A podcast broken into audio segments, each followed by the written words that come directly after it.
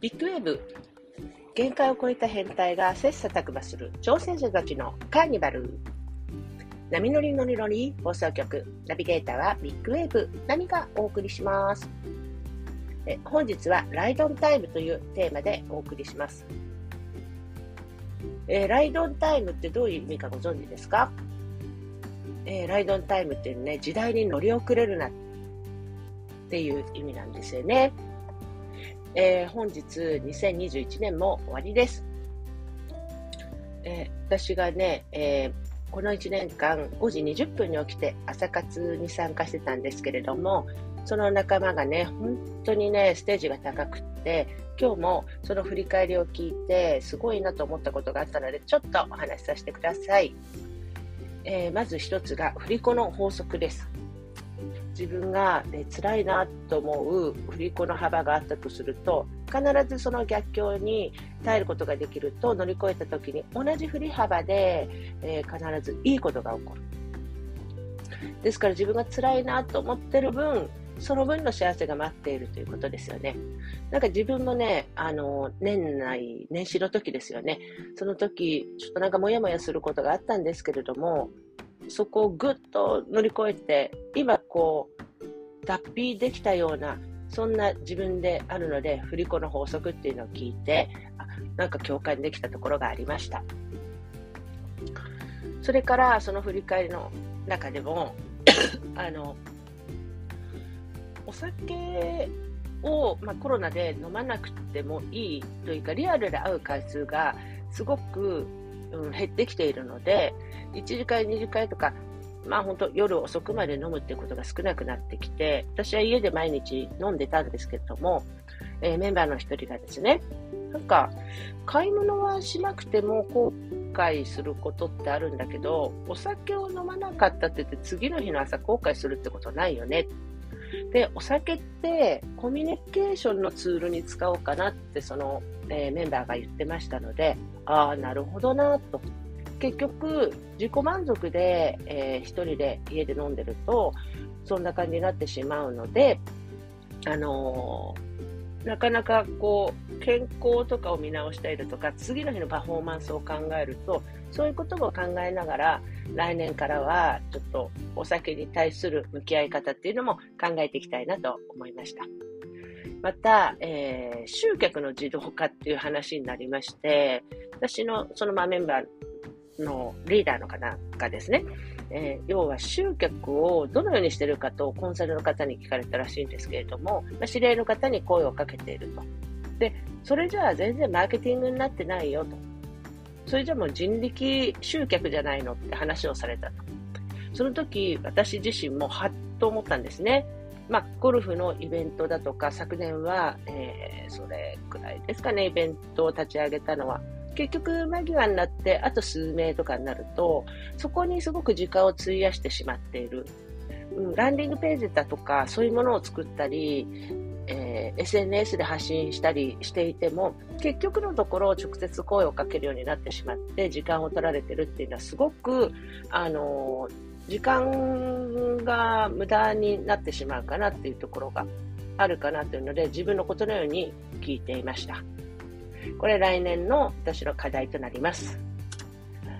で、他にですね、ちょっとあの別の方のこう仕組み、仕組み化にするについての、ま音声を聞いたんですけれども、まあ、すごく気づきがありまして、起業家とフリーランスの違いって話もしてました。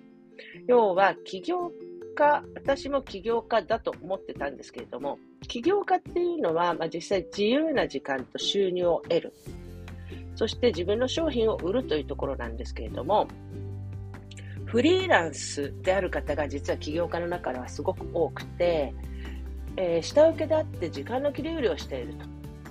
だから会社員から見た1000万ってすごいからと思って起業してみた。でも経費を入れると実は300万くらいしか稼いでいなくて、で、起業しようと思う人って、こう、能力がある人がすごく高いゆえにですね、起業貧乏になってしまって、多くをこなそうとするあまりですね、本来の起業する目的で、家族の時間を増やすとか、自分の時間を自由に使うってことが達成されていない人が多いと。いうことだったんです。ああ、なるほどなと。でそもそもあの会社員から見た1000万がすごいっていうそのステージっていうのを低く見積もっているっていうのがあの根本にあるのでまずは自分が、えー、まあ、今500万だとしたら1000万や2000万または、えーと、と5000万になった時どのような行動をとるかとかどのような習慣をするかとかそういうことを考えた上での、まあえー、行動や考え方っていうのを起こすのがいいということなので、来年はそこを意識していきたいと思っています。そうですね。まあ昨年に引き続いて新型コロナウイルスの、まあ、猛威が止まらないで、まあ、今も言いましたけど、リアルに会うオフラインから IT の発展によってオンラインが主流となってきました。やっぱり働き方や生き方をね、問われて、逆に、えー、やりたいことがやれる環境で可能性が広がった方も多かった1年であったかと思います。えー、今年はオリンピックが開催されましたけれども、それと同時にやっぱりあの風の時代、起業する人が多くなったと言われています。で、コロナだったからむしろできたことっていうのも多くあると思います。で私自身も器用貧乏で本当に、あのー、何でも自分でやろうとしているところが悪い癖なんですけれども今後ね何のために起業してどう生きていきたいのかっていうのが明確になってきました。皆さんはいかがでしょうか？起業にしろ会社員にしろ。やっぱりオンとオフの使い分けってすごく大事だと思います。今年は孫のうぶちゃんも生まれたのでやっぱり多くのね親愛になる家族や仲間の存在で目標に近づくことができました。赤ちゃんってすごいですよね。やっぱり何もできない状態で生まれてくるっていうのは理由がやっぱりあるのかなと。本当に何もできないからこそどんな存在にもなれるし、どこまででも成長していくことができるのではないかと。だから可能性は無限であると。人間の赤ちゃんがなぜこんなにもできない状態で生まれてくるのかと言ったら、最初は何もできないからこそどんな存在にでもなるし、どこまででも成長していく。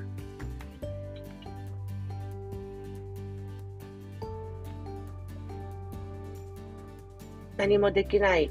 たくさん転んで立ち上がって、いろんなことを学んで成長して、そして今のあなた、今の私になってるんです。これって本当に奇跡だと思うんですよね。で願いを叶えることって奇跡かと思えるかもしれませんけれども、もうすでに奇跡を起こしている。だから成長することを諦めない限り何回でも奇跡が起こせる。苦しいことあります。でもそれは振り子の法則で必ずいいことになって戻ってきます。赤ちゃんの一日は大人の時間にして数年分です。私たちも負けてはいられません。と来年はね、私も50歳という節目を迎えます。その枠にとらわれず、私の世界観で生きていきたいと思っています。2021年どうもありがとうございました。2022年もマグロのように止まらない大きな実、大きな波だけに皆様とビッグウェーブを起こしていけるよう精進してまいります。どうもありがとうございました。えー、ビッグウェーブ、限界を超えた変態が切磋琢磨する挑戦者たちのカーニバル。波乗り乗り乗り放送局、ナビゲーターはビッグウェーブ、タミがお送りいたしました。それでは皆様、良いお年を。